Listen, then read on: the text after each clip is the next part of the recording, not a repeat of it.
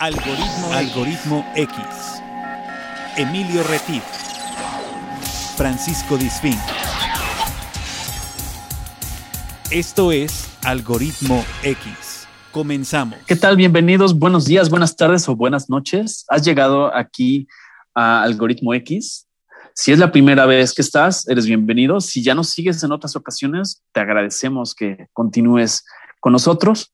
Y pues doy la bienvenida a esta aventura, a este podcast ah, llamado Algoritmo X, porque la vida es un algoritmo.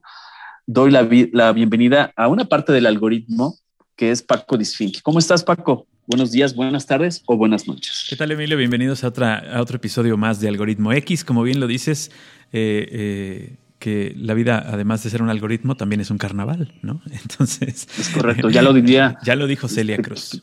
Celia Cruz, azúcar, ¿no? Por supuesto. Entonces, bueno, pues bienvenidos sean si, si son seguidores del programa de radio que se transmite todos los viernes en Radio Más, en esta estación de radio en el estado de Veracruz, en México. Y si nos siguen en cualquiera de los 45 países a través de podcast, bienvenidos. Eh, hoy tenemos para ustedes también un programa muy interesante, como cada programa de Algoritmo X.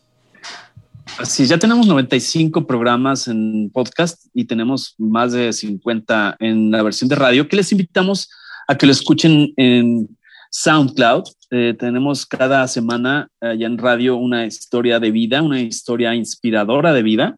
No tenemos, para los que llegan por primera vez, no tenemos un tema así cerrado de solo hablamos de rock and roll o solo hablamos de medicina alternativa o solo hablamos, porque precisamente esa es la apuesta de algoritmo.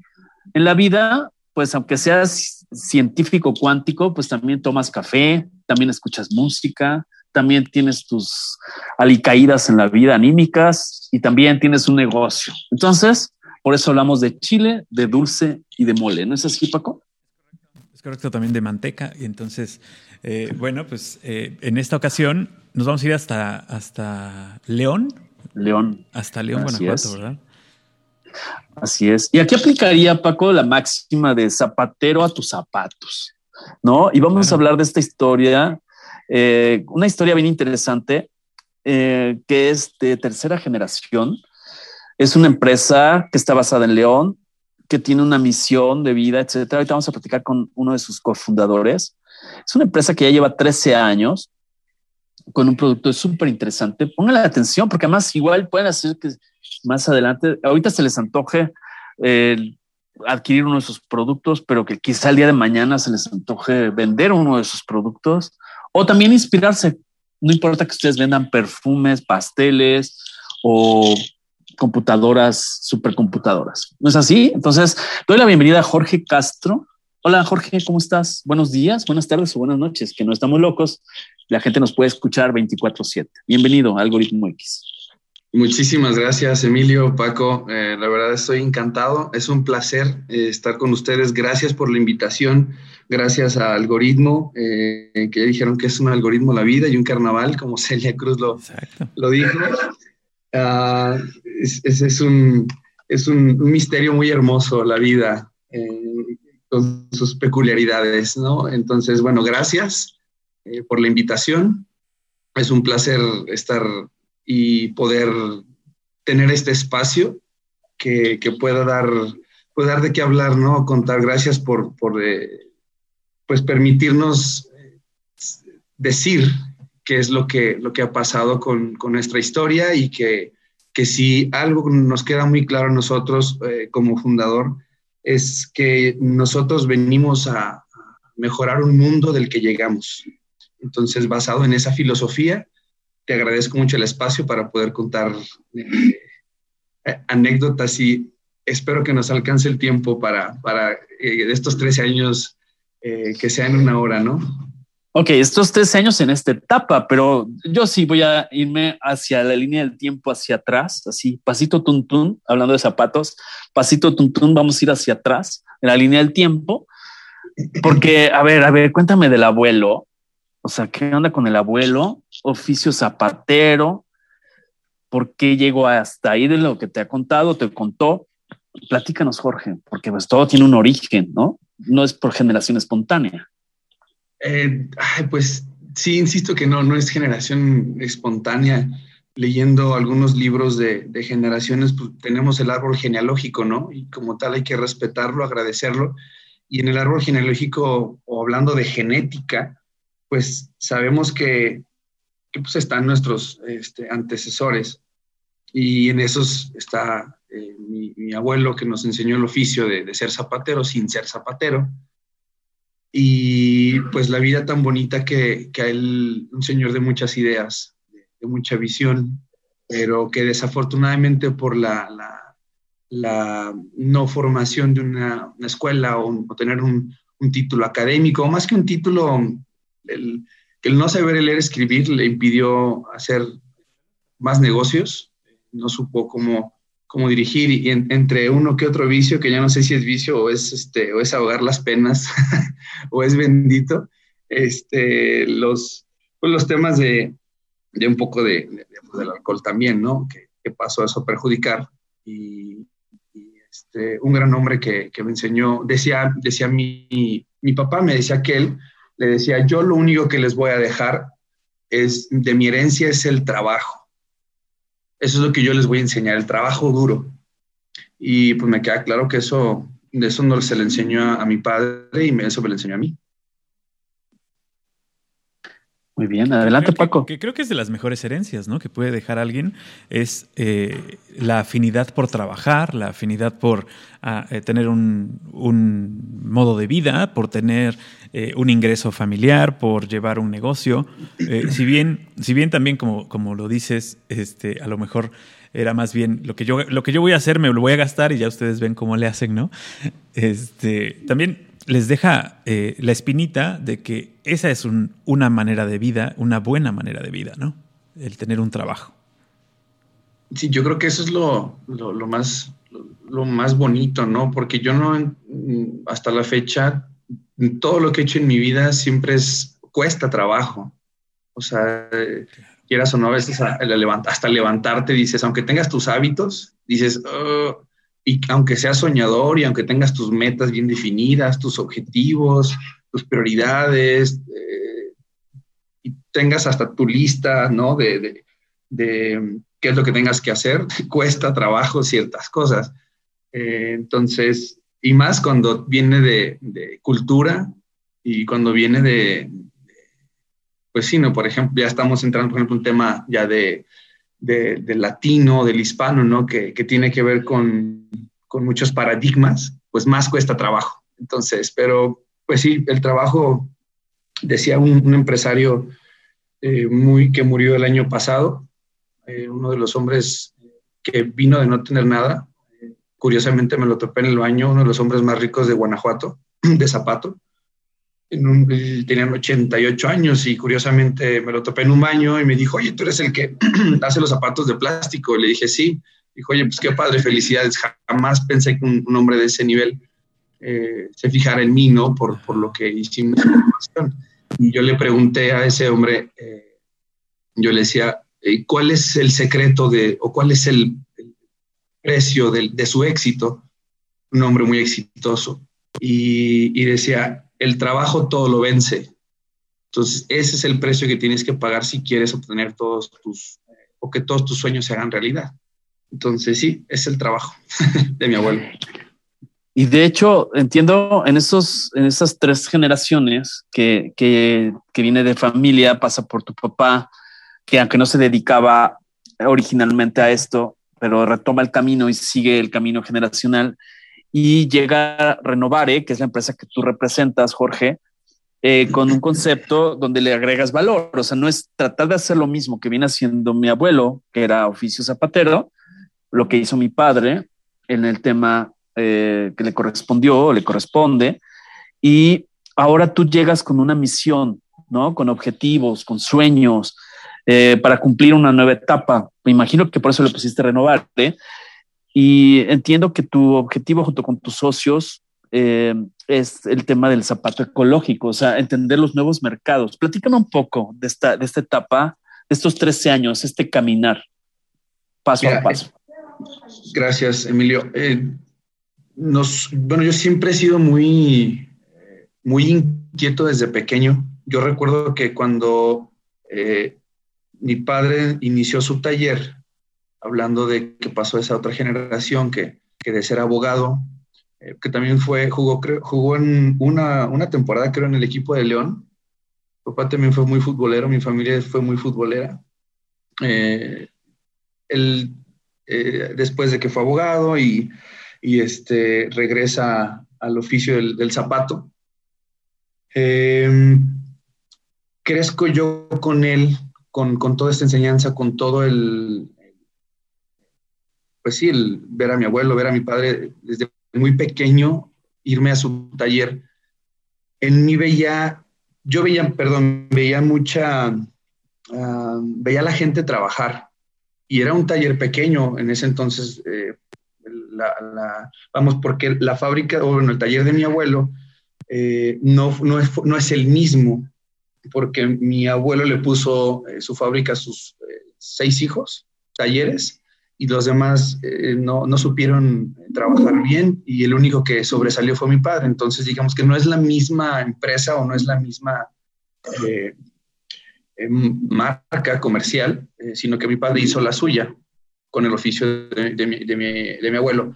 Ahí fue donde yo desde pequeño empecé a ver, me llevaba desde, me llevaba desde los dos o tres años de que tengo uso de razón, y desde muy pequeño empecé a ver todo el trabajo pero como no teníamos, yo, yo he estado, gracias a Dios, en escuelas privadas y desde muy pequeño yo veía que mis amigos, por ejemplo, ellos se llevaban sus, eh, sus papitas, sus, bueno, ya, se llevaban su, su, lunch, pero aparte en la tienda, ya sabes, ¿no? Compraban todo su, su este, eh, en el recreo. Y yo en ese entonces, yo, yo le decía a mi papá, oye, pues dame a mí para comprar. Me decía, no tengo, Jorge, confórmate con lo que tienes, te doy claro. tu lunch, tu frutzi y con eso. Y yo recuerdo que para segundo de, segundo de primaria, más o menos, eh, yo veía cómo hacían eso y yo, yo desde kinder estaba en la, en la escuela privada y yo pues me, me horrorizaba del porque yo no podía comprar papitas. Y no fue hasta que me dejaron una tarea de calcar un mapa, un mapa geográfico de México y estaban de moda los caballeros. En ese entonces yo dije, bueno, fui a la papelería, compré, hice mi tarea, pero compré también Caballero del Zodiaco, papel pasante, los empecé a calcar. Bueno, a, sí, a calcar, y al día siguiente los empecé a vender a 10 pesos. Órale. Entonces yo de ahí empecé a obtener un ingreso, tenía yo 6, 7 años, si no mal recuerdo, y ya me empecé yo a comprar mis, mis frutzi. Digamos que ese lado ya hice conciencia de, de, un negocio a los 6, 7 años. Y es, esa es mi primera anécdota que no olvido nunca y, y la llevo mucho con mucho orgullo, eh, satisfaciéndome una necesidad, ¿no? y, y, desde ahí empecé a ver como la, ah, ok, va.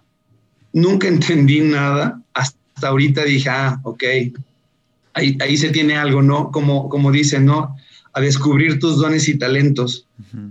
Y así fueron varias etapas en las que desarrollé más ideas, y otra de ellas fue el olor a pegamentos a base solvente en la empresa, que son dañinos, son cloruro de polivinil, es PVC, su medio de transporte del sólido para que pegue un zapato es solvente. Entonces, ahí yo, una experiencia otra, tenía 11 o 12 años, y luego a mi padre le digo, oye, ¿por qué huele tan feo la fábrica? O vienen a cargar las camionetas de zapato, te metes a las camionetas porque siempre he sido bien inquieto. Uh y digo, y huele feo. Me dice, es que es el pegamento. Y yo le dije a mi padre ese día, algún día voy a hacer algo yo diferente.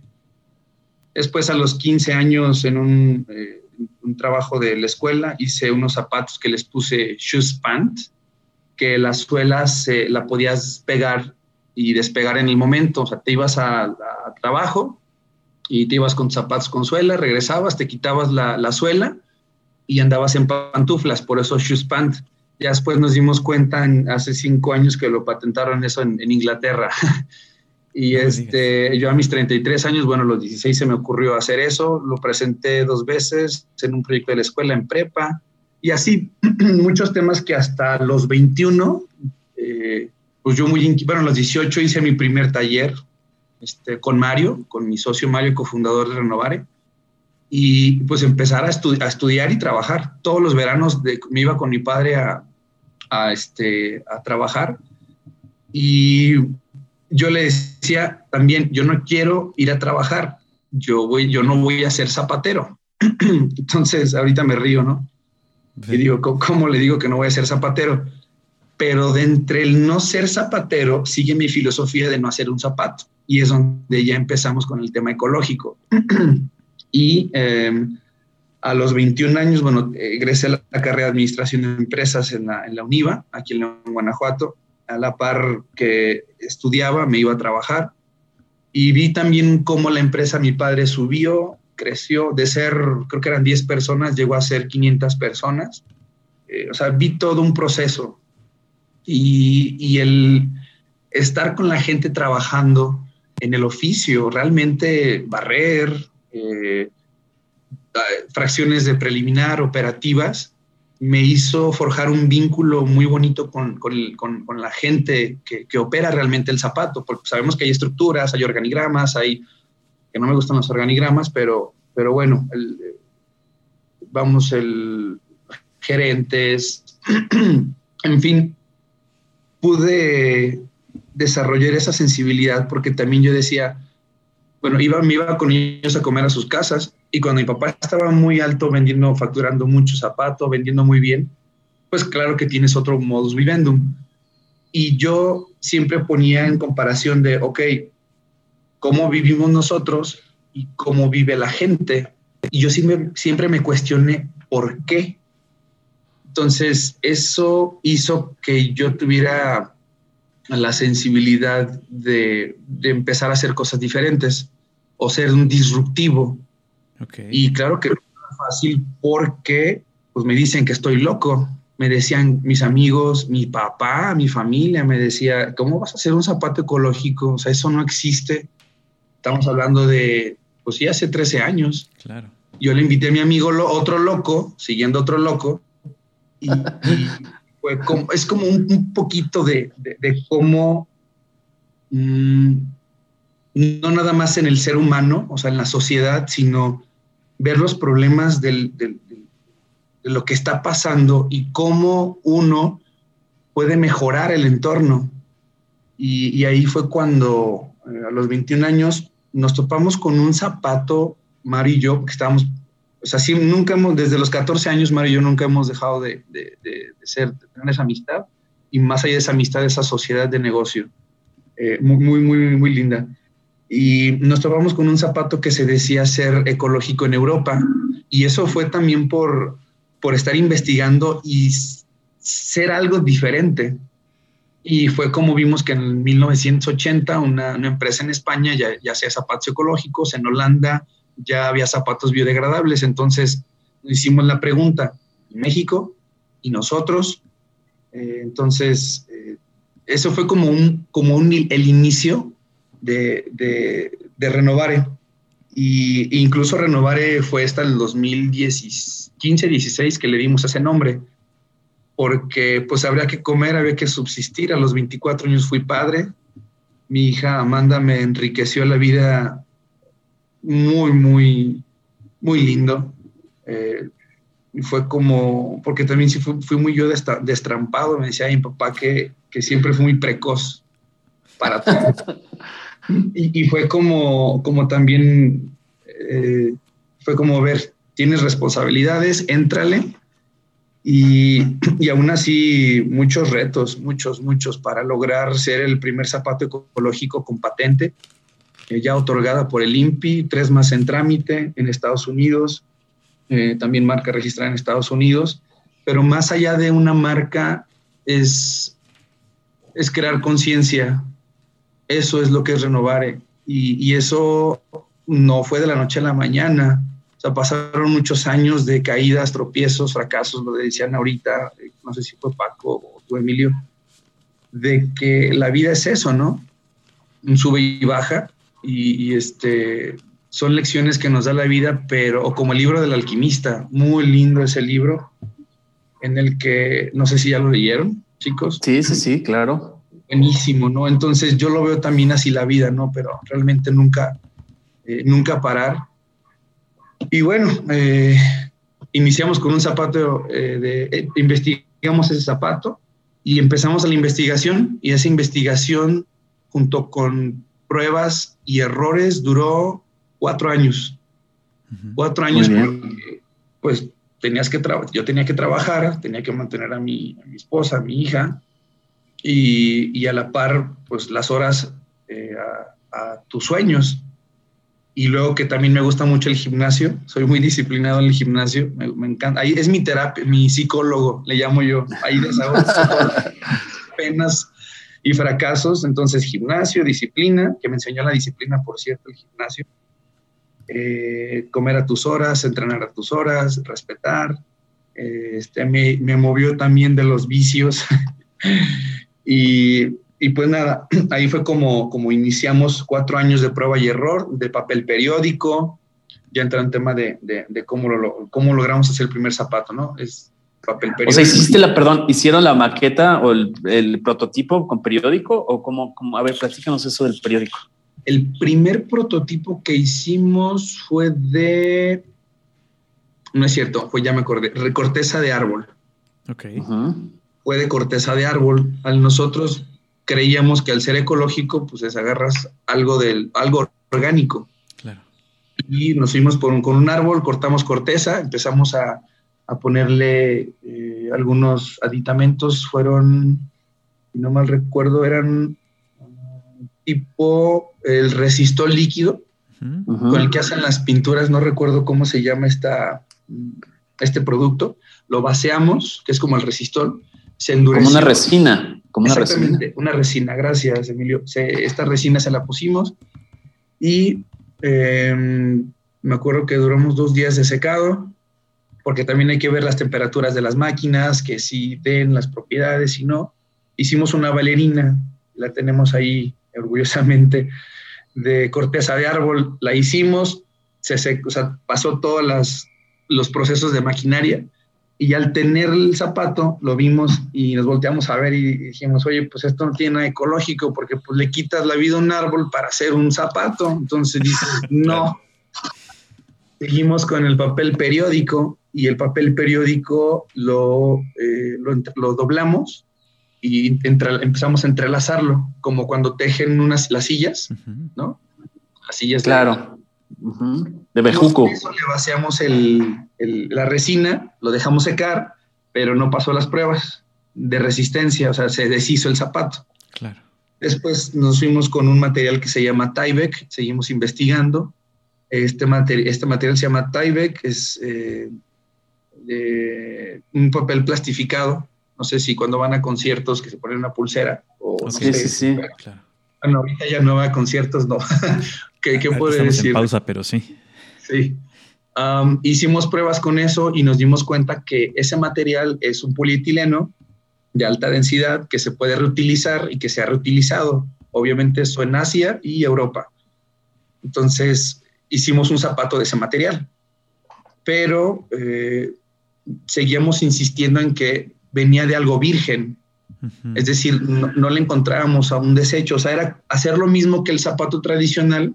Con otro material y, distinto, nada más. Exactamente.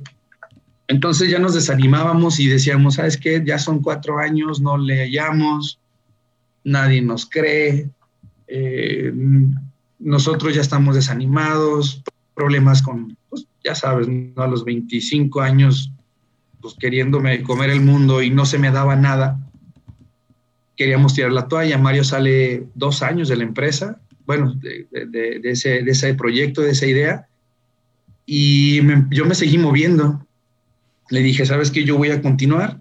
Y continué. Y yo tengo un dicho que es, no es cuánto sabes, no es cuánto dinero tienes, sino a quién conoces. Y sobre el quién conoces empecé a ver, ah, ok, ¿Cómo le puedo hacer para llegar a esto? Antes de que se saliera Mario, eh, empezamos a ver cuáles eran los plásticos que más contaminaba, contaminaban en el, en el, mundo y encontramos la botella de plástico como uno de los cinco. Y ese fue como el, el inicio de cómo logramos hacer un zapato de botella de plástico o cómo hacer el material, porque aquí lo importante o lo, o lo, no, o lo más bien lo, el reto era de cómo lograr que esa botella de plástico se convirtiera en un textil. Uh -huh. Y pues obviamente en el país investigamos y para empezar nadie lo tenía. Entonces, iniciamos ya en el quinto año, Mario sale, yo le dije, voy a seguir investigando.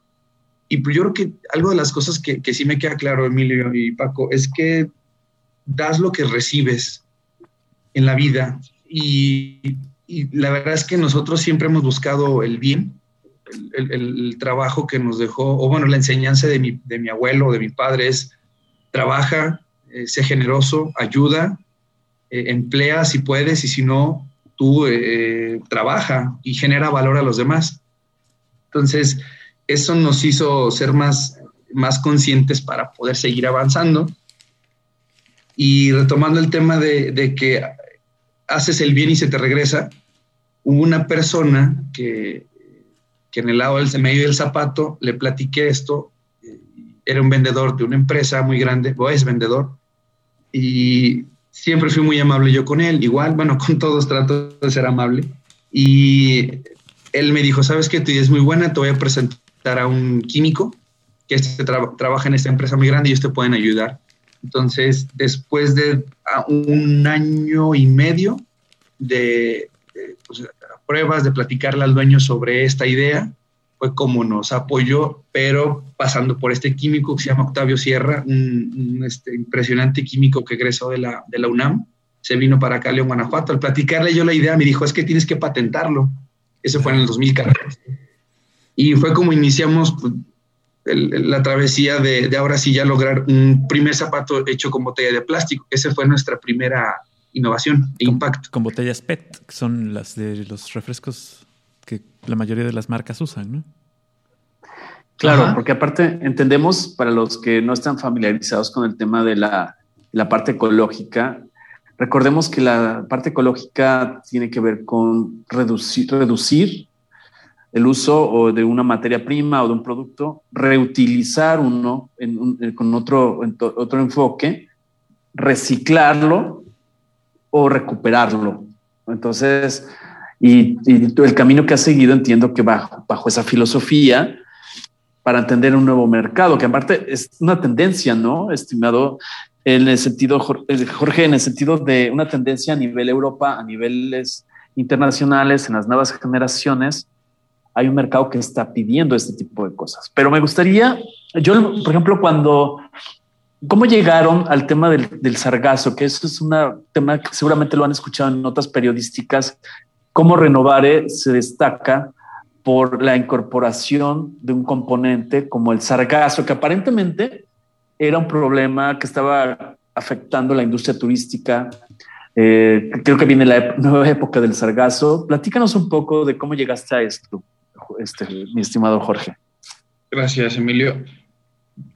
Bueno, mencioné que como, como libro El alquimista, que o sea, no, no tienes que parar, ¿no? O sea, es, es, continuar a pesar de tantos, tantos retos, tantos fracasos, porque, bueno, no son fracasos, sino son mil formas, ¿no? Decía... De aprender. Exactamente, ¿no? Eh, eh, Edison así lo, así lo decía, ¿no? Que no eran mil formas, sino mil unas de, de intentar y no llegar hasta a encontrarlo. Eh, y en el camino se nos han presentado tantas personas que, bueno, nos han ayudado, otras pues, nos ponen pie, pie para seguir avanzando, pero nos enseñan más.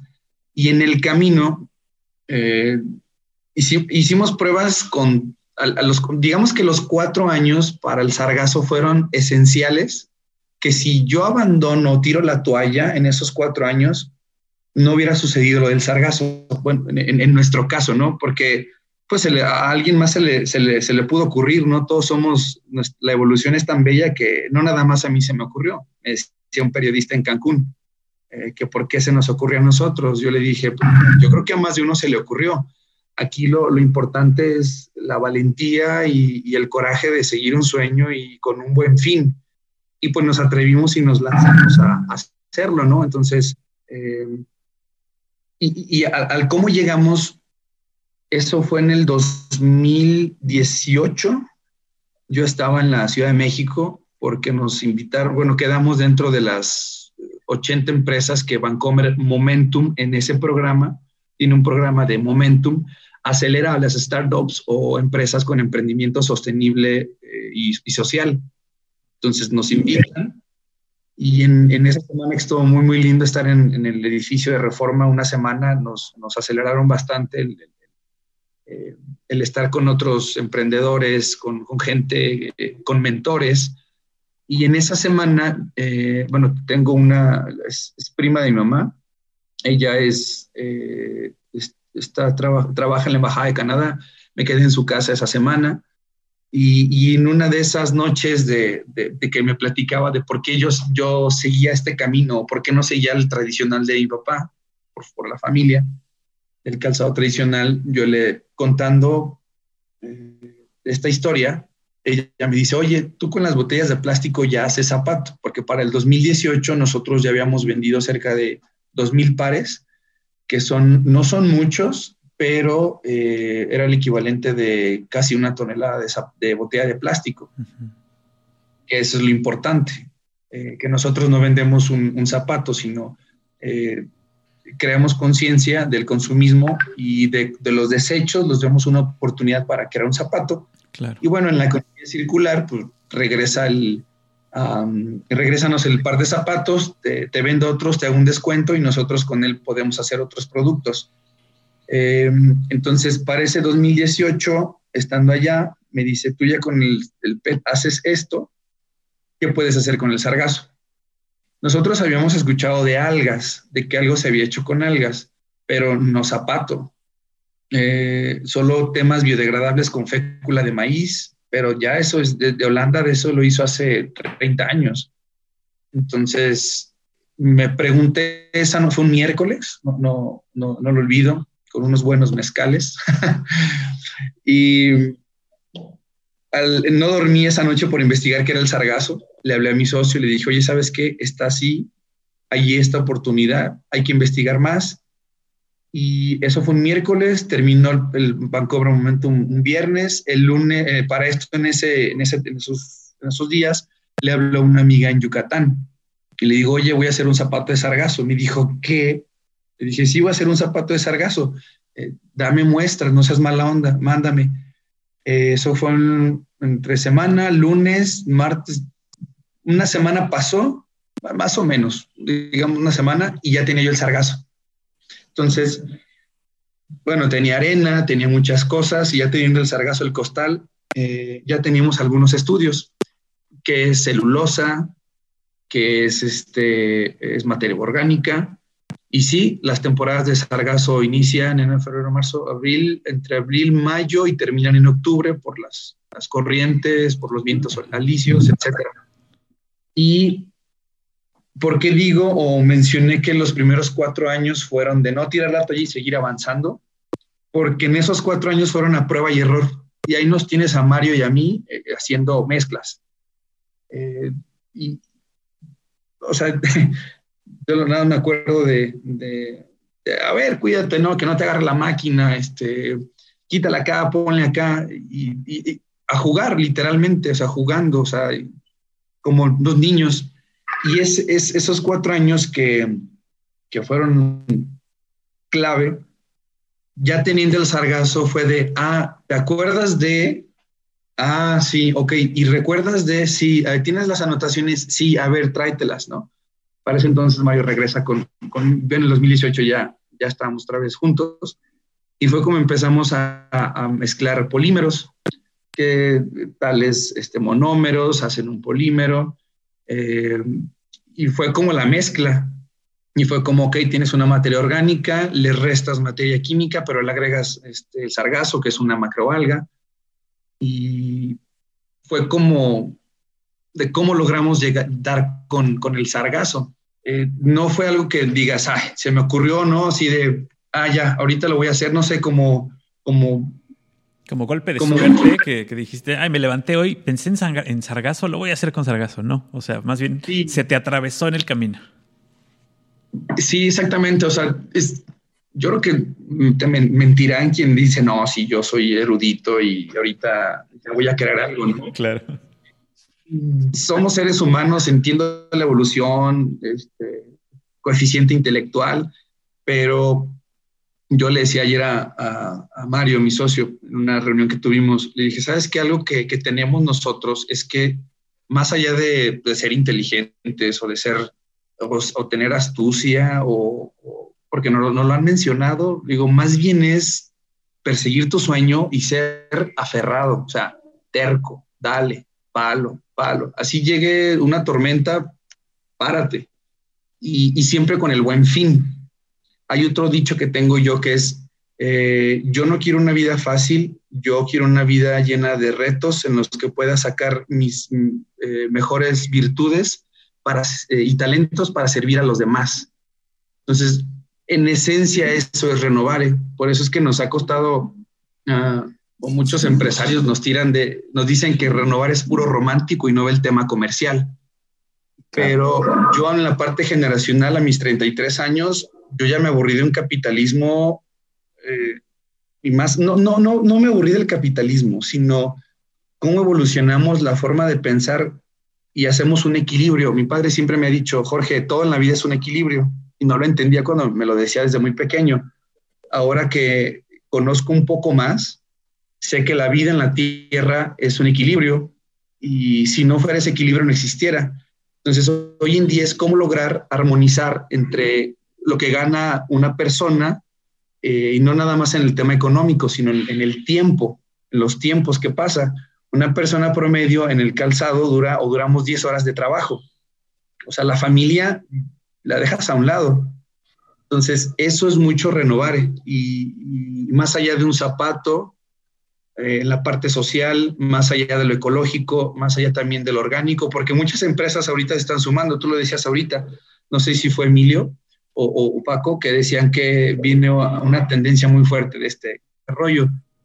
Pero nosotros sí nos da orgullo que del corazón somos, o sea, somos eh, una, una, este, pues una idea, un sueño eh, hecho realidad de realmente dejar una huella. Y claro. un tema que viene es que, ya, es que se llama el slow fashion, que ahora ya las marcas están, antes, por ejemplo, creo que fue Gucci la primera que hacía cuatro pasarelas, creo que el año pasado hizo nada más dos, por este tema, ¿no? Entonces el consumismo hoy en día, por ejemplo, con Inditex es así, ¿no? ¿Cómo es posible que un, un yogur, eh, eh, la caducidad, eh, perdón, una prenda de vestir de Inditex sea más rápida que un yogur en un supermercado? O sea, es impresionante. Entonces, en esencia, nosotros estamos o queremos eh, eh, balancear o equilibrar ese tema. Y, y sí ha sido de grandes, de grandes retos, ¿no? Y, y, va a haber muchas otras empresas que ya lo están haciendo, que están comprando, pero yo sí los reto a todos ellos a que realmente sea el, el, el, fin, el ayudar, ¿no? Digo, yo no estoy negado con acumulación de riqueza, pero también con la acumulación viene una parte de generosidad, ¿no? De, de, de generar valor a los demás. Claro. muchos con el tema de eso, ¿no? Entonces. Claro.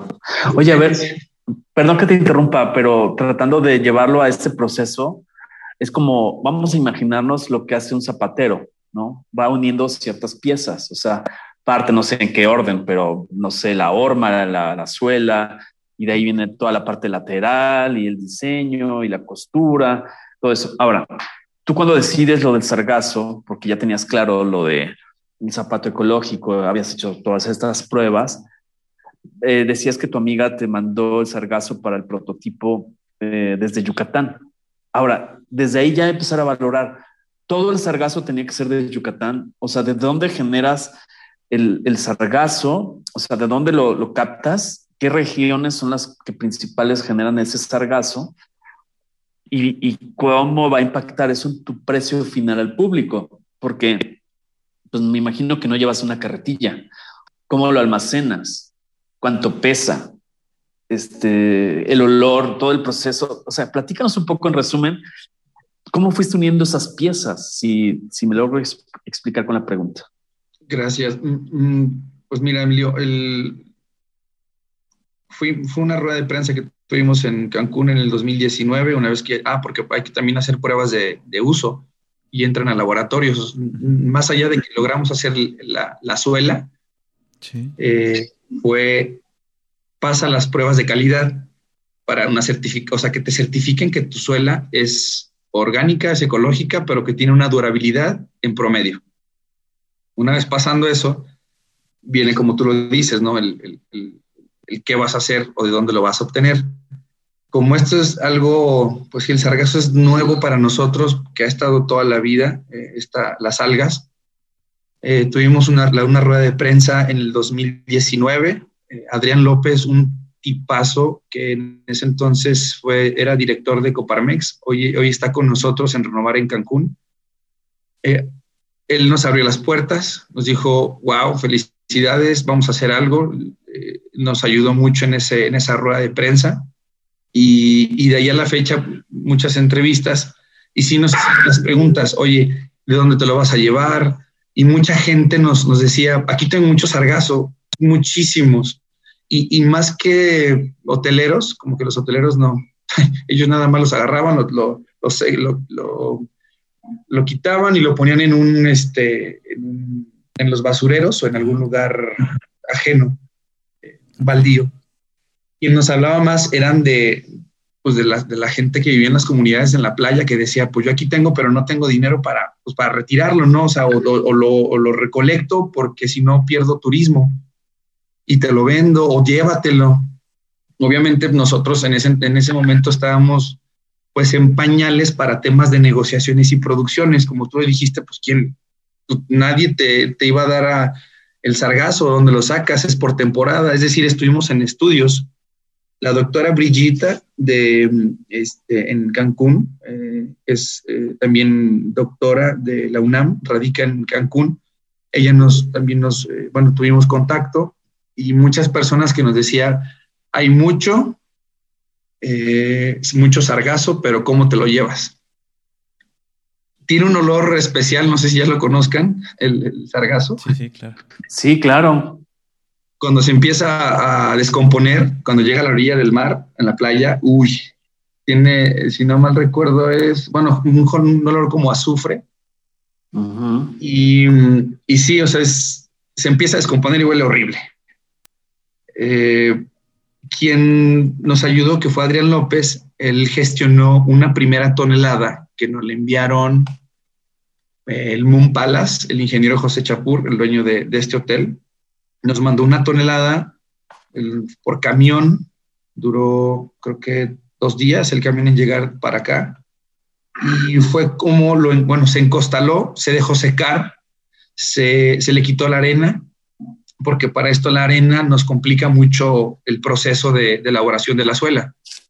Entonces, este, nosotros acá tuvimos que filtrar más arena y tenemos esa tonelada, justo eso fue en a finales del 2019, porque en el 2019, en marzo, hicimos la rueda de prensa y del 2019, todo el 2019 fueron entrevistas, entrevistas nacionales, internacionales, del por qué, para qué. Y digamos que el tema comercial, empresas nacionales grandes se acercaron a nosotros sobre cómo comercializar este producto. Entonces, pero todavía no sé, el tema de México al comercializar productos verdes le tienen miedo, hay muchos muchos paradigmas que tienen un valor más alto y te preguntan, ¿y por qué está tan caro? Ay, tú dices, mira, pues es una, no es que sea caro, tiene su valor. Claro, estás pagando dos, estás pagando varias cosas, ¿no? Estás invirtiendo en mejorar. Exactamente, entonces también los compradores de, estas empresas, pues sí, muy entusiasmados, pero después no sabían qué hacer, o sea, son, son retos también comerciales. Eh, claro un zapato de, no, no, sé, por citar algo, cuesta 100 pesos un tradicional, nosotros está en 300. Pero para hacer una botella de plástico, o sea, no es tan sencillo tomar una botella de plástico, decían unos, no, pues que es botella de plástico y como todo se recicla, pues va a estar bien barato. Y es así de, mm", o sea, no es tan sencillo. Y luego, ay, el sargazo, no, pues entonces no, no cuesta eso. Así de, son, son costos elevados y cuando no tienes el tema financiero o seguimos trabajando para, para este, pues generar inversión eh, o tener capital de trabajo, porque también mucho de lo que inviertes es, pues se te va en toda la creación y, y, vas, vas, vas avanzando. Entonces, tuvimos esa tonelada, logramos fabricar, hemos vendido ahora cerca de como 600 pares más o menos. En, ocupamos entre 100 y 150 gramos de sargazo por suela en seco, pero en húmedo es un cuarto de metro cúbico en, un, o sea, en húmedo. O sea, es mucho. Si, tú, si, si, esos 100 gramos seco lo trasladas en, en húmedo, pues es, es bastante. Eh, y bueno, se nos atraviesa el 2020. ya el, atípico 2020. todos, claro. Sí, muchas pláticas en Estados Unidos, otras en Centroamérica de comercializar el producto, nosotros ver la forma de cómo íbamos a proveer ese sargazo, ya teníamos el proveedor, en este caso era Mumpalas, y tómala que el en el 2020 va para atrás todas las negociaciones y todo. Entonces, digamos que ese 2020 nos enseñó muchas cosas, yo creo que a todos, aceleró más la conciencia y, y, ahora, bueno, ah, justo eso, eh, por no olvidar de, de, cómo lo vas a trasladar, una de las empresas que se nos acercó, o bueno, compañías internacionales fue mm, Macan, esta agencia publicitaria, top 5 en el mundo, su sede está en Nueva York. Eh, tiene una matriz en la Ciudad de México, ellos le llevan la cuenta General Motors, Bimbo, etcétera, FedEx. Y resulta que ellos nos dicen, oye, FedEx, que es nuestro, tenemos la cuenta de ellos, tiene un programa de social. Entonces, nosotros al platicarles de ustedes, les interesa a FedEx unirse con Renovare para que FedEx eh, pueda hacer una, una, este, eh, una colaboración, ¿no? Entonces, eh, estamos trabajando eso junto con otro hotel y, este, digo, nada más comento eso, lo demás es sí, ahí estamos trabajando, pero la verdad es que ha sido una vida muy bonita, enriquecedora de muchos retos en los que hemos salido triunfadores, pero también con un ejemplo, lo decías al inicio, ¿no, Emilio? O no sé si fue Paco, que decían que pues, ojalá esta historia les pueda servir a muchos como inspiración o compra o, o este, o recompra pero, pero sí, eh, damos conferencias desde niños hasta doctorados hemos dado de, esta misión que tenemos y el sargazo, hoy en día pues estamos en eso, ¿no? En, hay temas de inversión posiblemente en este tema. Y no nada más ahora con el sargazo, sino ahora también con el lirio acuático, no si lo ubican. Sí, eso se da mucho en, Valle de Bravo, en, en Avándaro, al menos me ha tocado mucho ese tema del lirio, acuático ahí. Creo que también aquí en esta región de Veracruz también hay mucho lirio acuático y que también a veces no, se va generando, duplicando y cuadriplicando y de, repente no, no saben qué hacer con él, ¿no? Es exactamente lo mismo que el sargazo, idéntico, toma todos los... Como una plaga, ¿no? Exactamente, sí y eh, lo bonito del sargazo y el, lirio, bueno, te digo el lirio porque con el lirio también es celulosa y también hicimos un polímero de, esta, del lirio para zapato, también con patente. Eh, pero lo bonito del sargazo y el lirio es que la misma madre tierra nos lo puso para limpiar nuestros propios desechos, porque se alimenta y se multiplica de, pues de los, valga la redundancia, de los desechos orgánicos, temas, este, pues sí, de, limpia, ¿no? Prácticamente y se multiplica. Y luego la misma madre tierra te dice, ten, te lo, te lo dejo a, la, a, tu disposición, saca provecho, ¿no? Eh, eh, entonces, eh, sí, y con él yo también hicimos este zapato, tenemos, tenemos un proyecto con el, con el gobierno del estado de Guanajuato de está en pausa todavía con la pandemia de hacer venderle zapato escolar a base de lirio y materiales arriba, no de plástico, pero sí otros temas, en la parte del corte le llamamos nosotros del, zapato, de otros materiales, pero siempre con la intención de fomentar en los niños de que se hizo en Guanajuato o en México un zapato de plantas y que ellos pueden ser también creadores de, de las escuelas públicas de, de, de incentivarlos, no decirles, yo pude, tú, tú puedes. Entonces, claro. mucho el gobernador eh, y, prácticamente Renovar nos ha abierto las puertas por, pues, por la nobleza, por, así lo vemos, ¿no? Por la, la, la, esencia y, y, pues nada, que es, que es, es, es, lindo, ¿no? A veces uno no, no, yo a veces no duermo por solucionar muchos problemas. Ah, hoy en día dirijo dos empresas, dirijo a Renovare como CEO y dirijo Castelo, la, empresa de mi padre. Él está fabricando suelas aparte, pero ese reto eh, me lo puse yo de, dirigir eh, más empresas eh, por esta cuestión. Tengo, tengo muchas ideas de, crear otras empresas con el mismo fin. entonces, pues nada, ¿no? Es, Oye, Jorge, una pregunta de este producto para el consumidor. ¿Cuál es el precio promedio de un par de zapatos con estas características, con este tipo de diseños? ¿Cuál es la duración promedio? Claro, depende de qué tanto le das vuelo a la hilacha con el cacle, ¿no? Pero el tema, ¿cuánto dura promedio? Y la última pregunta asociada al, tiempo de, de, vida y costo y precio. ¿Qué se hace cuando ya unos, unos zapatos con estas suelas que van implícitos polímeros o este tipo de resinas, ¿cómo se le da una, una reutilización o qué se hace con esa, con esa parte cuando termine el, el tiempo de vida de un calzado de esta naturaleza? De, en cuanto a la durabilidad, tenemos un promedio, vamos, es, es muy, muy subjetivo, muy relativo. Sí, claro. Como dice, no depende de si los usas diario, reduce el tiempo de vida pero en nuestro calzado en promedio es, vamos, como convencional, o sea, un zapato. Exacto. Se, trabajó para que fuera normal, o sea, un. no, hay una diferencia con unos zapatos hechos con cualquier material o con materiales comunes, digamos, eh, de cualquier eh, fábrica de zapatos. No, tienes que cuidarlos más, no tienes que cuidarlos menos, simplemente son iguales, es un, par de zapatos. Es correcto, es, es, lo que buscamos. Eh, precio, eh, estos zapatos rondan sobre no, 899 pesos, 900. Eh, el de dama está igual, sin, andan sobre 800, 900 pesos cada par de zapatos en venta online. Ok. ¿Tú tienes tiendas, además de la venta online, tienes tiendas en León?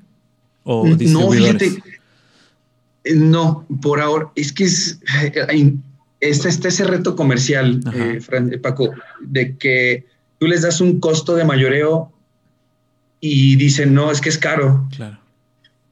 Bueno, ok, entonces vemos que el mercado sigue estando no preparado para el producto. Exacto. Porque también uno tiene que producir. O sea, eh, también hay que ver la parte comercial, la parte de costos, la parte de, gastos. almacenamientos, stocks, ese tipo de cosas que pues, son costos siempre. Entonces, eso agregándole la innovación, patentes, que no, no vas a encontrar alguien que te venda un polímero de, de, sargazo en la esquina.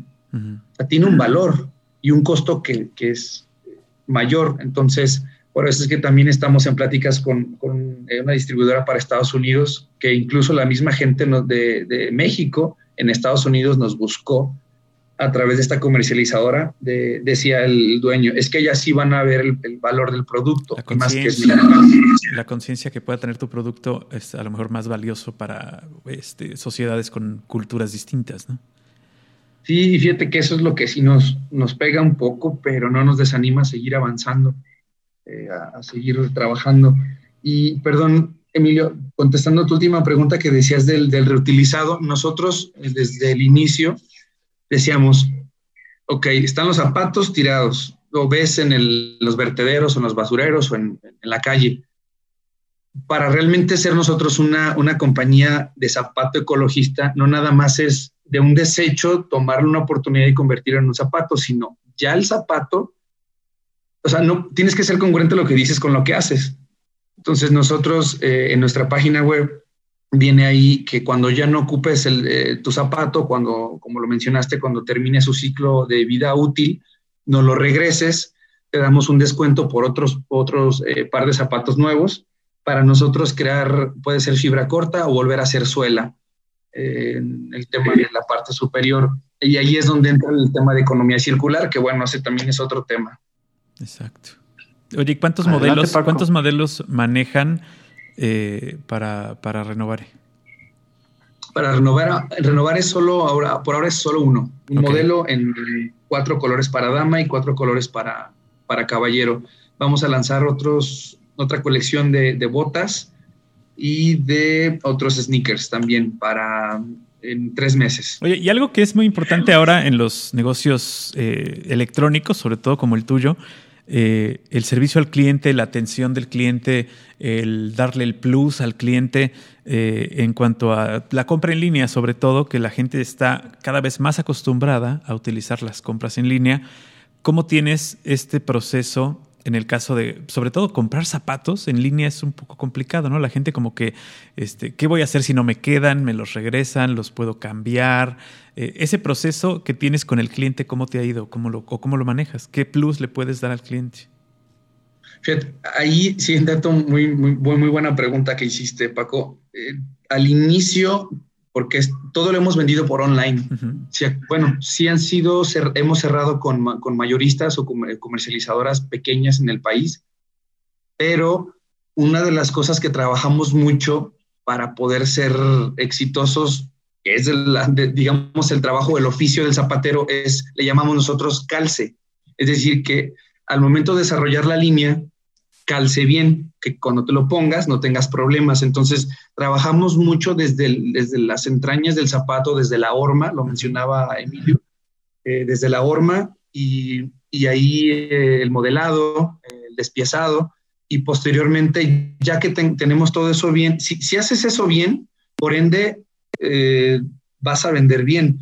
Y si nos encontramos con, oye, este, yo soy del, de la talla, no sé, del 7 en caballero, y, no me quedó, me quedó chico. Entonces, por ese lado, sí fueron algunos retos para, para regresar y enviar el zapato, pero hemos sido, de 10 han sido 3 de lo, lo, que ha pasado de, de reenviar.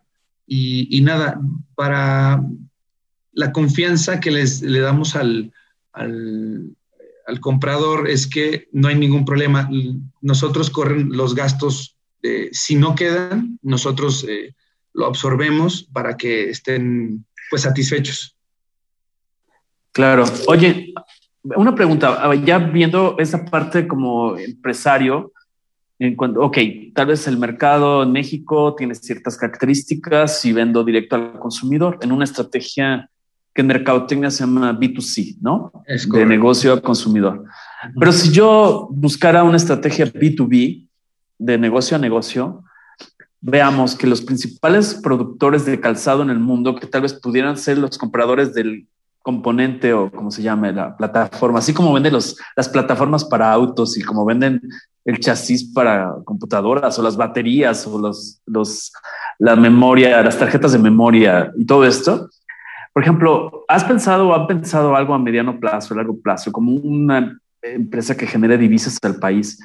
Por ejemplo, el principal productor de calzado en el mundo es China, raro, ¿no? 12.600 millones de pares al año, échensela ahí.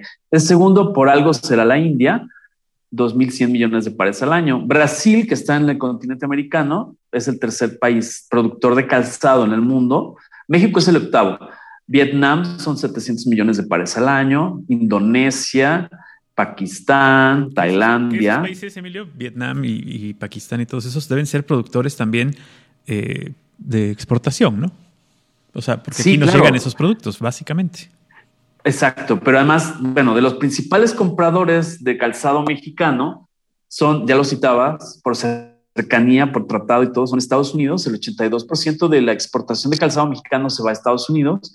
Pero fíjense el brinco, Japón 3%, Canadá el 2%, Francia el 2%, Brasil. Entonces, pienso que en una matriz de diversificación, ¿qué tanto te interesaría o qué tanto has pensado? O no sé si ya te eché a andar el hámster o ya, ya lo habías, ya había sido uno de tus causas de desvelo. Platícanos un poco, Jorge, al respecto.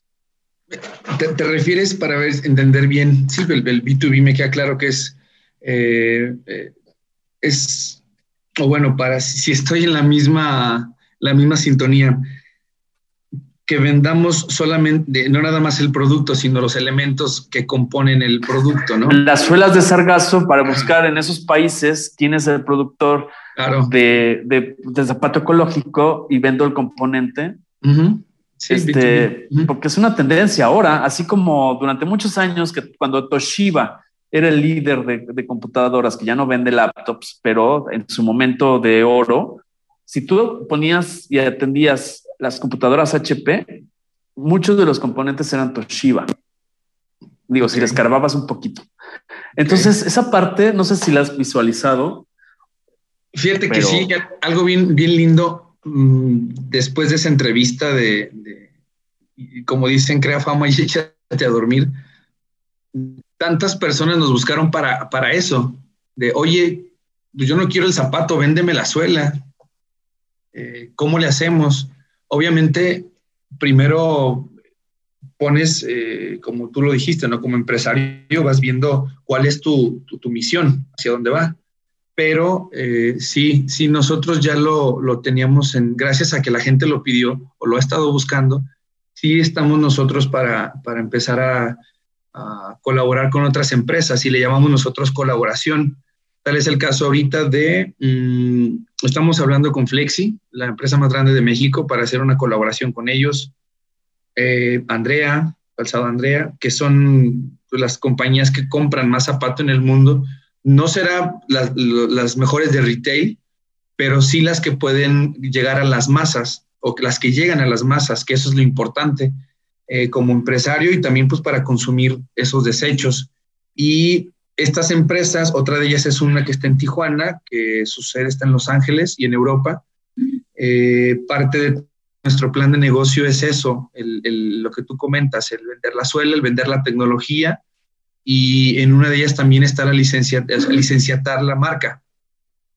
Porque la gente es, eh, y tantas experiencias de, vida que nos dicen la marca, o sea, tiene, me queda claro que en el, marketing es marca. Incluso los zapatos, eh, cuando te llegan a ti, que, que, les voy a obsequiar unos Paco y Emilio con muchísimo gusto, Muchas gracias. nosotros, muy humildemente, tienen un olor, huelen a coco. Entonces. Ah, qué padre. ahí viene el coco, van a decir, ahí viene el coco. Entonces, eh, vamos, es más el tema de, también meterle mucho, o sea, sí, sí, le hemos metido coco literal al producto, a la filosofía, a, que cuando huelas te lleve a la playa, ¿no? Y pues véndele a la mente y no a la gente ah, eso es de Jorgen Klarik. Eso es, es una frase de Jorgen Klarik, un libro. Así es, buenísima. Es buenísima de, de, este colombiano, ¿no? Sí, es colombiano. Es boliviano, es boliviano, pero vivió en Colombia y en México. Ah, ok, sí, sí, sí. Este tipazo, sí, le, me eché un libro de, de él. Y, y, es eso, ¿no? También, pues véndele a la, la mente y tú hueles a, ves a renovar y lo hueles y, y se, te, se, te, queda eso. Entonces, el tema de marketing eh, también es, y el plan de negocio es el, el licenciatar la marca y, seguir en, colaboraciones. Uno de nuestros sueños más anhelados es colaborar con Puma a nivel internacional. Claro. Lleva su proceso y, este, incluso eh, una de las partes atractivas del plan de negocio para los posibles inversionistas españoles es ese que tú mencionaste. Entonces, Emilio. Muy bien, y te voy a dar más ideas, te voy a echar a andar el hámster. Por ejemplo, ¿en, dónde, en, qué, en qué contiene los, dónde, dónde mete los zapatos? Eh, en, Cuando los vendes. En bolsas de tipo de, no sé, para el pan, no las metemos en cajas ya nosotros. Ok, ¿y las bolsas de, qué están hechas? ¿Y las bolsas de qué están hechas? tenemos una, una es algodón, algo orgánico, que es en la, que vienen, y la otra vienen pues, en, bolsas de, como de pan. ¿Y por qué no las haces de sargazo? Celulosa, sí. Eh, hay una chica, una colega ahí del Sargazo que está haciendo libretas. Este, pues no estaría mal, no lo había pensado. Déjame, lo voy anotando. Ahí, este, ahí te lo dejo de tarea. ya, ya lo anoté. Ok, adelante Paco, estás muy calladito el día de hoy. No, no, para nada. Al contrario, estoy este, muy, muy interesado en el, en el tema. Oye, ¿tienes ya entonces registrado eh, con, tu marca eh, el uso para ese tipo de producto o el tipo de polímero o qué fue lo que ustedes registraron como, como marca de Renovare? La marca como tal este, es renovar. Pero el, producto en, sí, el, uso para suela de zapato, ¿no lo tienes como, este, eh, o sea, no lo estás registrando? Como polímeros, sí, en plásticos. Ok. okay. O sea, la Para uso, ajá, o sea, la mezcla. Claro. Porque también eh, nos dimos cuenta que hay otras personas que están haciendo este, biopolímero, no, no es eh, una resina, bueno, tiene que ver con más con el, polietileno, poliestireno, estos otros plásticos, pero para el uso de la comida. Entonces nosotros sí nos, como lo dijo Emilio, no zapatero a su zapato, no recuerdo si fue Paco Emilio, pues literalmente nosotros a lo que nos toca, ¿no? Claro. No, abarcar algo que, no vale la pena y es, algo como avaricioso. Claro, que podrías, podrías bloquear algunas otras oportunidades de negocio, ¿no? Que, son de otras personas. Incluso está en el en, nuestra en nuestras actividades a corto plazo a, a, abrir la patente para que todos lo puedan hacer. Claro sí, en, México y en el mundo, así somos, bueno, ni más en México, ¿no? Dejaremos de ser la malinche, eh, malinchistas, ¿no? Y abusar, y el, a mí siempre me dijeron, protégete, protégete.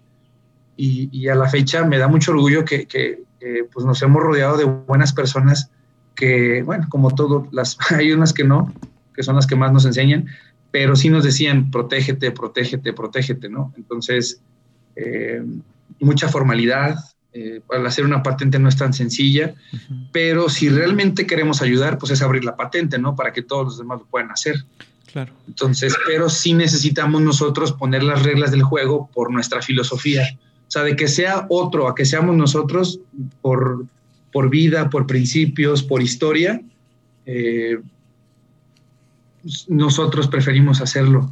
Y, más que esto, eh, de este producto, no lo mencioné, donamos un 10% a ONGs en especie o en dinero. Okay. Eh, ¿por, qué? Por ayudarles a su misión. Y hemos conocido a tantos amigos de ONGs nacionales e internacionales que es muy lindo, ¿no? O sea, nosotros venimos a ser amigos. Eh, sí, el negocio, claro, hay que sobrevivir, pero, pero tener una amistad linda, o sea, no es lo que, lo que deja, no es lo que te, que te lleva, sino más bien cuando partas de esta vida, ¿qué dejas? Por eso insisto en que nosotros eh, queremos poner las reglas del juego en, este tema, por eso tenemos la patente, por eso le hemos trabajado y, no nada más es el enriquecer de la materia económica, no es más bien con eso a quien ayudas. Eh, claro. Y es, ese es lo lindo de, de, renovar, ¿no? Claro, sí, porque hay que ser empáticos, porque sobre todo si entendemos la empatía, como muchos lo, lo describen en en muchas generaciones y en muchas profesiones, la gente dice, es que me tengo que poner en los zapatos del otro. Literal. O sea, ese es un tema, me tengo que poner en los zapatos del que me ayuda al sargazo, me tengo que poner en los zapatos de mis competidores en León, me tengo que poner en los zapatos del principal productor de calzado en el mundo. O sea, porque para poder avanzar eh, tienes que tener una filosofía. De hecho, para quienes nos escuchan y un poco interpretando lo que está diciendo Jorge, les hemos hablado ya en algunos programas de la filosofía Ikigai, que es una filosofía japonesa que está sustentada en cuatro pilares, que está padrísimo, ¿no? Y cuando tú lo llevas a un negocio donde entiendes que parte del, del, del, ingreso, del beneficio, de la utilidad, no es nada más la utilidad financiera, sino es la utilidad eh, del producto en sí mismo, la utilidad social, la utilidad. Aunque suene como muy romántico y con mucho, mucho caramelo, como un caramel maquiato doble, pero pienso que tiene que es lo que da como mucho más sustentabilidad y sostenibilidad a un modelo de negocio, ¿no, Jorge? Sí, eso es lo, nos dicen muchos empresarios acá en León, que nada más ven dinero. Dicen es que ustedes son románticos, ustedes no quieren vender. Y incluso a mí en, en, en, en Vancomer, un mentor me criticó me dijo, es que tú no quieres ser empresario, tú eres un, tú, tienes que, eh, tu perfil es para fundar una, una AC. Y yo así de, no, este, este, este, chavo no, o sea, me criticaron en un, en un lugar donde apoyan a los startups o que les ven ese lado. Mm, yo dije, no. Sí, sí, como que también, eh, y, es muy importante lo que dices de, de eh, qué vas a dejar cuando ya no estés, qué vas a enseñar cuando ya no estés y además qué vas a atraer mientras estás. Porque si tú trabajas bien y lo haces con buena intención, vas a atraer precisamente negocios de buena intención y personas de buena intención.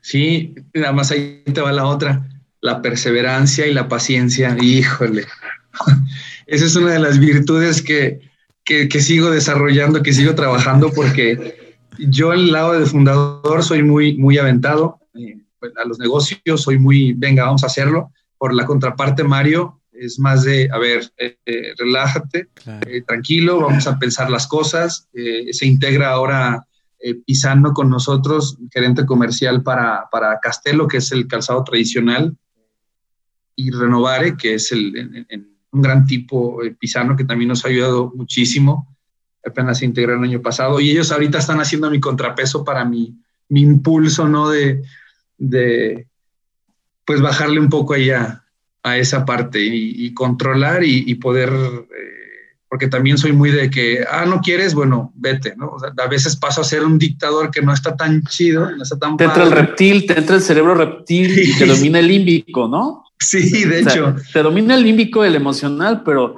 de repente cuando no, entonces sale el reptil, o me equivoco.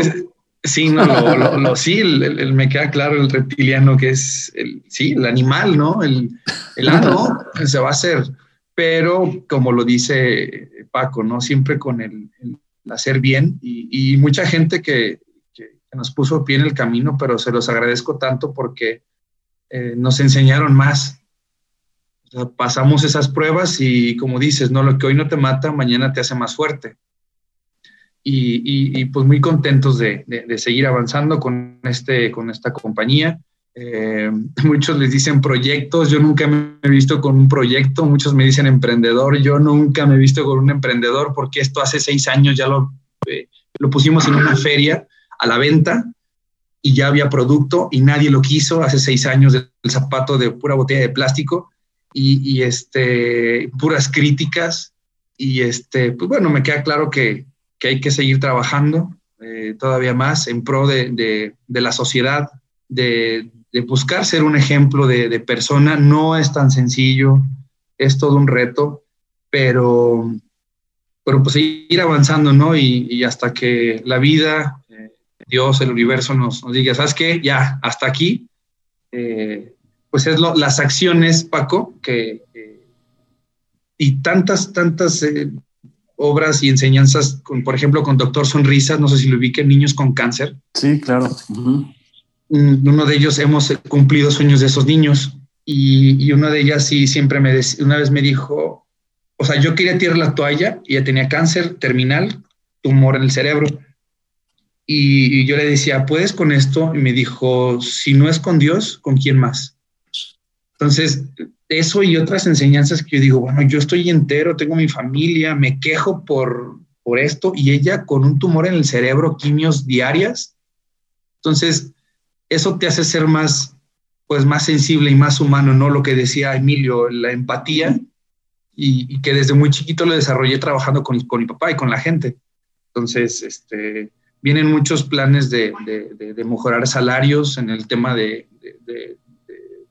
pues sí, que también voy a ser criticado y, fui criticado por, por, algunos empresarios grandes aquí en, León de calzado, porque yo logré hacer la semana laboral de cuatro días en, el año pasado, con la razón y la...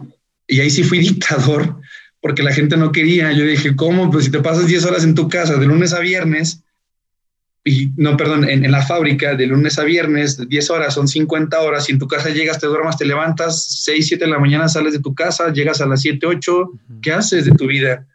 Y la semana la hicimos de cuatro días y descansaron viernes, sábado y domingo. Al principio nadie quería. dije, ah, no, pues ahora por los míos sí. Y en ese mes les dije, ¿qué onda? ¿Qué pasó? ay, no, muchas gracias. Este, ya mi hija me dice, oye, mamá, vas a pasar por mí a la escuela. Ahí es donde nosotros dejamos el. claro. Sí, sabes que el día que dejes de ser criticado, dejemos de ser criticados, ese día es porque ya estamos en el estuche de madera, con nuestra pijama de madera, porque es una naturaleza, no sé si humana o mexicana, pero bueno, entonces eso hay que saber gestionarlo, ¿no, Paco? ¿Qué claro, el, hecho de que te cruces con mucha gente en esta vida y alguna de ellas solo sirva para saber que no tenía que haberse cruzado contigo, eh, te, enseña que, tu camino lo tienes que tener trazado y si, si algunos te hicieron cambiar el camino, pues qué bueno. Y si los demás no creyeron en tu camino, pues ahí se quedan, ¿no? En la, en la, en la siguiente encrucijada me bajo y, y no, no, pasa absolutamente nada, ¿no? No, no hay ningún problema al hacer esto mientras tengas conciencia de que lo que estás haciendo es por el bien tuyo, de los tuyos y de los demás, sin pasar molestando a nadie, ¿no? Sí, claro, es más el, el tema de, de agregar ese valor a los demás y de, de, perdón, digo, no somos robots, o sea, hasta, el hierro llora. Entonces, y pasar horas y horas trabajando, dices, ah", o sea, y, yo, y mi familia, y mis hijos, y, y, otro de ellos también me dijo, no, muchas gracias, ya me fui de Uber y ya gano más. Ah, qué bueno. Entonces, nada más que se me atravesó la pandemia y se vino otra vez todo abajo. Pero qué tanto es una pandemia, ¿no? Claro. Y pues oye, oye, Jorge, y cuéntanos, este, ¿qué planes vienen? Porque siempre hablamos que, aunque se vive en tiempo presente y solo puedo resolverlo desde tiempo presente, también hay que tener un, pues algún objetivo. Ya, ya los has venido alcanzando, ¿no? Así como dijiste, voy a hacer el primer zapato ecológico y lo has alcanzado o lo estás alcanzando y lo estás mejorando. ¿Qué sigue? ¿Qué paso sigue? O sea, porque si no, ¿qué onda con ese calzado? Si tenemos zapatos, si tenemos cuerda y tenemos juventud y tenemos, sobre todo yo te percibo un gran talento y una gran mística espiritual. Así te lo percibo a distancia, no tengo el gusto de conocerte en persona, pero ¿qué sigue en, la cabeza de, Renovare? De, creo que se llama Mario, de tu socio, y Jorge. Platícanos. Ah, bueno, gracias por el, por el halago. ¿Qué te tomas? este, ¿Y qué sigue? Comercialización. Esto sigue. La comercialización en masa del producto está como meta eh, desplazar 50 mil pares para el próximo año a través de ciertos distribuidores y también, como lo mencionaste, el B2B, el empezar a desplazar eh, la, este, estos componentes a otras empresas, es decir, las colaboraciones. Eh, sigue eh, el tema de seguimos innovando con otros productos eh, y pues hacer crecer la compañía a nivel nacional e internacional. esperando las, pues no esperando, sino dándole su tiempo a los inversionistas que están muy interesados por el modelo de negocio, por, por, por la proyección y hacer que esto crezca pues a la estratosfera. Eso sí. Perfecto. Oye, y, en, el, en, el, tema de eh, aperturar a lo mejor alguna tienda, de dar a lo mejor eh, franquicia para que se la lleven a otros estados, a otros países, a otros lugares, eh, ¿tienes algún, alguna meta por ahí? están sobre la mesa nada más la, la licenciatar. Ok. Eh, no ha existido todavía un acercamiento de, licencia, de licenciatar la marca. Eh, bueno, sí en Centroamérica, eh, pero no es la prioridad ahora. Ahora la prioridad es tener todos los, esta planta, es inaugurar una planta de, en la que podamos procesar tanto el peletizado del, polímero, de tanto sargazo como... Es el sargazo, el, el, lirio, y, por cierto, eh, ya hicimos la suela de botella de plástico. Cosa que no lo habíamos logrado hacer. Eso salió en las pruebas hace una semana. O sea, ya ahorita todo nuestro componente, porque ni eso lo tiene ni Adidas ni Nike. Eso sí, innovamos ahí también, en que la suela lleve eh, botella de plástico. Este, y estamos en eso, en inaugurar la, la, la planta con estas inversiones. Eh, y el momento de, que tengamos o que ya hayamos cubierto esas metas, esos objetivos, ¿por qué no licenciatar? Y eh, pues abrir tiendas, que también es, eso es lo importante. Que ahora Renovare nace como un zapato, pero en, en, nuestros, nuestras metas a largo plazo es tener un outfit completo de, de ropa, también con, con esta eh, con esta filosofía. No, pues muy padre, la verdad, muy, muy, muy eh, grandes tus metas, creo que todas realizables y ojalá eh, se cumplan muy, muy pronto. Así es. Oye, y Jorge, yo quisiera, para antes de cerrar y agradecerte tu tiempo, eh, yo quisiera que tú me dijeras si, si, hay algo que hemos omitido preguntarte, que sea parte del... Eh, los gringos le llaman el core business, que es el, negocio principal y viene de corazón, ¿no? O sea, ¿qué es lo que pulsa en el corazón de Renovare hacia, hacia las arterias? Este, de ahí viene todo ese romántico concepto del core business. El tema, algo que no te hayamos preguntado, porque mira que Paco es preguntón, pero esta vez lo vi muy reservado. No, no. Es que eh, este, Jorge tiene la habilidad de explicar con, con mucho detalle y con, con lujo de, de experiencia eh, su negocio. Por eso es que también estuve muy atento a él. Paco, también, ¿qué te tomas? ¿Qué estás tomando? No, no, es que sí, este, esta, no es, yo entiendo que no es fácil. Eh, los que hemos emprendido un negocio sabemos que no es fácil mantenerlo, como dices tú, la paciencia, la dedicación, eh, pero sobre todo el, quedarse eh, parado cuando, cuando ves que las cosas no están funcionando eh, y decir, sigo adelante, no importa, porque tengo una meta y tengo que hacerlo. No cualquiera lo hace, entonces por eso es reconocible que marcas como la tuya que, que están pues se podría decir iniciando, a pesar de que ya llevas muchos años con ella, eh, y que tienen un sentido social y que tienen un, eh, este doble camino que no solamente se trata de hacer negocios, sino se trata de limpiar, se trata de, eh, de la ecología, del, del, de todo lo que nos está rodeando y que nos va a atrapar sin que nos demos cuenta, y los que no estén trabajando para ello, se los va a llevar. ¿no? Ahí es donde ellos van a perder y, y los negocios como el tuyo van a, van a prosperar de mejor, de mejor manera. Entonces, eh, eso, eso es reconocible y, y, y, por eso es que ahora, como dice Emilio, estuve un poco callado. Pero no, no, este, sí soy bastante chismoso, bastante metiche. ok, mira.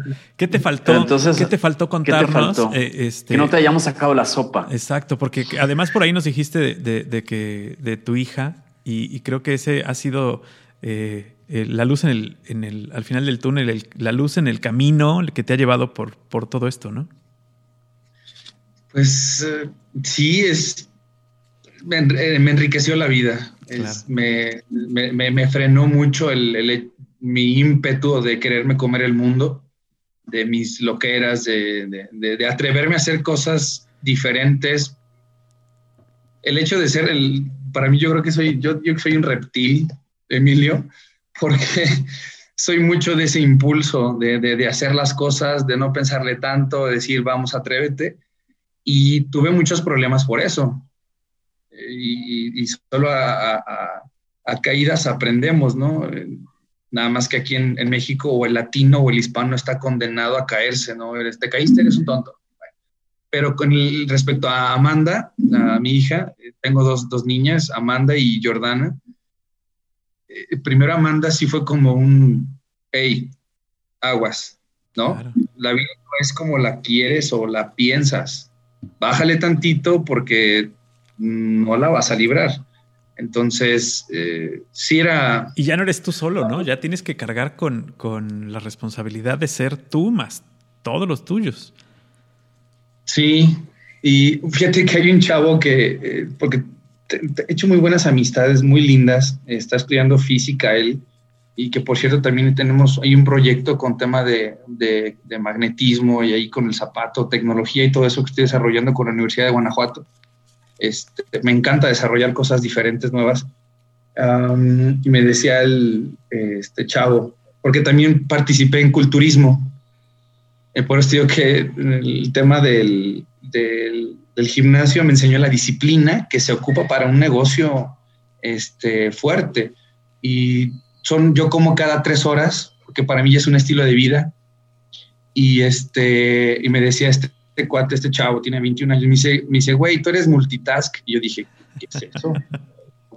no, ni lo sabía, eso me lo dijo hace unos meses. Yo sí de, me dice, es que te vi, estabas con la doctora, vienes al gimnasio y a lo que vienes, ¿no? Este, le pones ganas ya te vi en Shark Tank, en entrevistas, este, estás desarrollando tecnología, me dice, tú no eres el clásico que hace ejercicio y pesas y que es un teibolero o un así, ¿no? Bueno, un teibolero. un, este, un chip and day, ¿no? Algo así. Aquí tenemos. Sí, así me dijeron. Entonces, Ajá. en fin, eh, vamos, el, el, gimnasio para mí es un estilo de vida que lo, o sea, voy a, a, conferencias o voy a negociaciones y estoy con mi plato comiendo, termino de comer y a lo que sigue. Vamos, a lo mejor eso se me, se me pudo pasar como, bueno, un tanto de, de Jorge, eh, pero que eso lo he llevado yo a, a, al negocio, o sea, la disciplina, el trabajo duro, el, el, la responsabilidad de los horarios, de tienes que llegar a una cita, eh, de, de, otra de las cosas, la palabra, ¿no? O sea, es, tener palabra es, yo creo que lo más rico que hay en el mundo. O sea, para mí eso es sabiduría, la palabra. Mi abuelo a mi padre le enseñó el trabajo duro y ya me lo pasó a mí. Y mi padre me enseñó la palabra. Él me decía, Jorge, hagas lo que hagas, así te equivoques, la palabra es lo primero. Y eso es lo que, lo, lo que hace Renovare, ¿no? Y, y, la verdad es que yo digo, bueno, yo tengo palabra, yo soy el que está mal, me lo he preguntado mucho, porque me encuentro con personas que te dicen sí, pero te salen con una cachetada con guante blanco que dices, o sea, entonces el que está mal soy yo, ¿no? Te llegas a preguntar en las noches de desvelo. Sí, claro. Y, y, dices, no, bueno, a, a, continuar, a continuar. Y si es cierto, la vida te pone las personas indicadas en el, en el lugar correcto, en el momento correcto y este y pues nada eso, eso, ese tema del, del, gimnasio para mí es, es eh, muchos me dicen que soy que soy obsesivo con mi cuerpo porque yo era muy delgado muy flaquito de, de, de, de joven de mis 14 años pero yo le digo yo le digo este a mi esposa le digo siempre he querido ser un, una persona un empresario eh, con el respeto hacia todos los eh, empresarios de 40 50 años pero yo no quiero ser el típico panzón o el típico con barba que está fumando, que se va a tomar, que, o sea, no, o sea, yo quiero ser también alguien desde mi persona que se ve alguien diferente.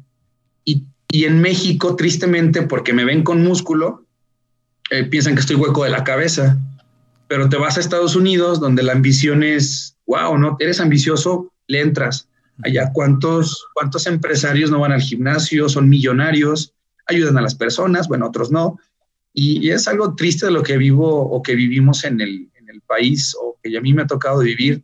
Y aún así, eh, dice un amigo, tu lema es eh, chingue su madre. O sea, pase lo que pase.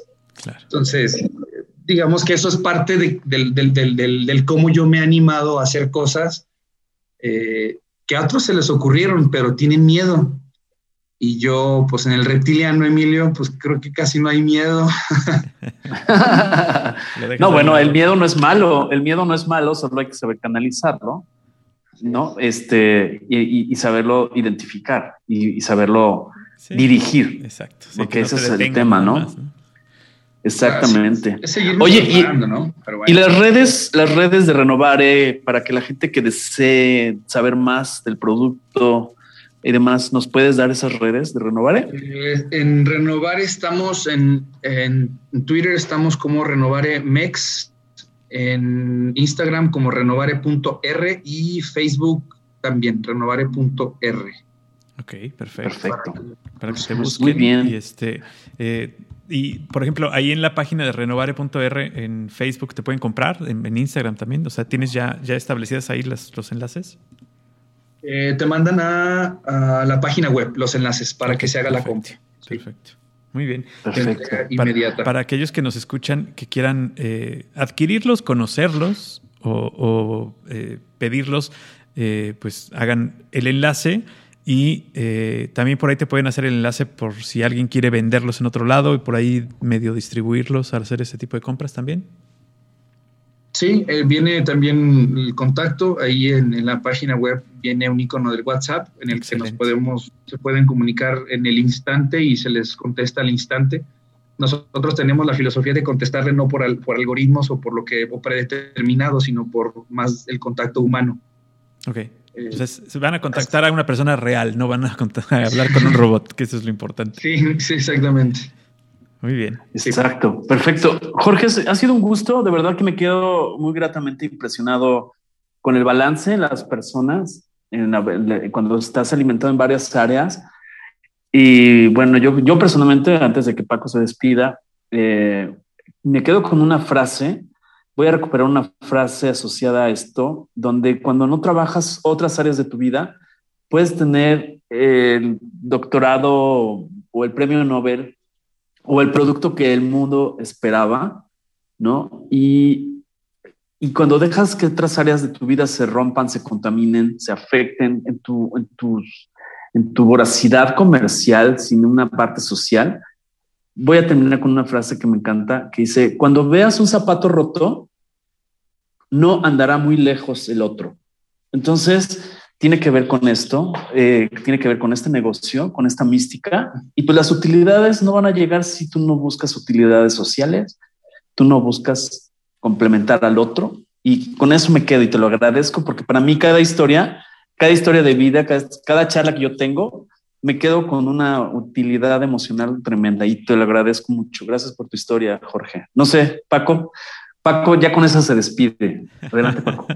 no, sí, de, verdad sí, agradecidos porque hayas aceptado platicar con nosotros, deseándote el mejor de los éxitos en esta eh, carrera que has elegido y que eh, también heredaste, pero que has elegido y que has eh, tomado como tuya y eh, que los negocios sigan prosperando siempre, porque eh, es parte de los negocios que necesitamos en nuestro país, que son conscientes, que tienen un regreso a, eh, socialmente responsable. Pues es más que más que pedir que todos los empresarios pensaran así. No, bueno, Emilio, Paco, un, honor, es un halago. me queda claro que me llenan mucho, bastante. Es, eh, digamos que es mi primer podcast eh, que, me invitan. Eh, me, entusiasmó mucho cuando, cuando Pisano me dijo que, que, iba a salir en un podcast que nos estaban buscando por parte de ustedes. Y pues nada, un, un halago y, que me queda claro. Y, esta, esta historia la, ahora la voy a contar de ustedes, de cómo fue en primer podcast y cómo sigo eh, creyendo firmemente con hechos de que, eh, tú, tú, lo dijiste, Emilio, con otras palabras, les digo yo, las personas mienten, pero las energías no. Y a pesar de la distancia, las energías se sienten.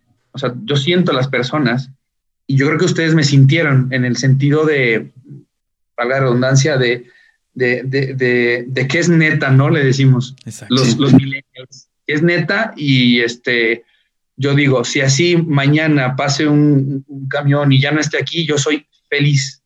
O sea, soy feliz, dichoso, eh, bendecido, eh, muy agradecido con la vida, con lo que me tocó y, y, la vida es, es, sensacional y muchísimas gracias por, por tanto, eh, por esta plática, esta hora eh, más de una hora, ¿no? Algo así.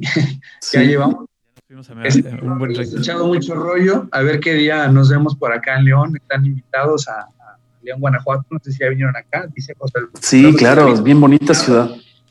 O, bien, vamos, me voy para allá, para Veracruz. Exacto. Cuando gustes, cuando conozco. Gustes. Y pues ah, pues. muchísimas gracias, Emilio y Paco. Un, placer. gracias. gracias. Gracias, Jorge. Gracias, amigos, por escucharnos. Y bueno, saben que estos contenidos se quedan 24-7. Compártanlos, compártanlos porque puede llegar a oídos de otras personas, inspirar a otras personas. Nosotros seguimos siendo recopiladores de historias. Quien tenga alguna historia de otra parte de la vida, de otro ángulo, eh, contáctenos, contáctenos en Algoritmo X en Facebook. Ahí estamos para ustedes. Todos tienen micrófono abierto, mientras sea propositivo, mientras sea constructivo. Muchas gracias y pues bueno, Paco, te dejo el remate. Como siempre, recomendándoles que escuchen, comenten y compartan. Muchas gracias. Algoritmo, Algoritmo X. Emilio Retif. Francisco Disfín. Esto fue Algoritmo X.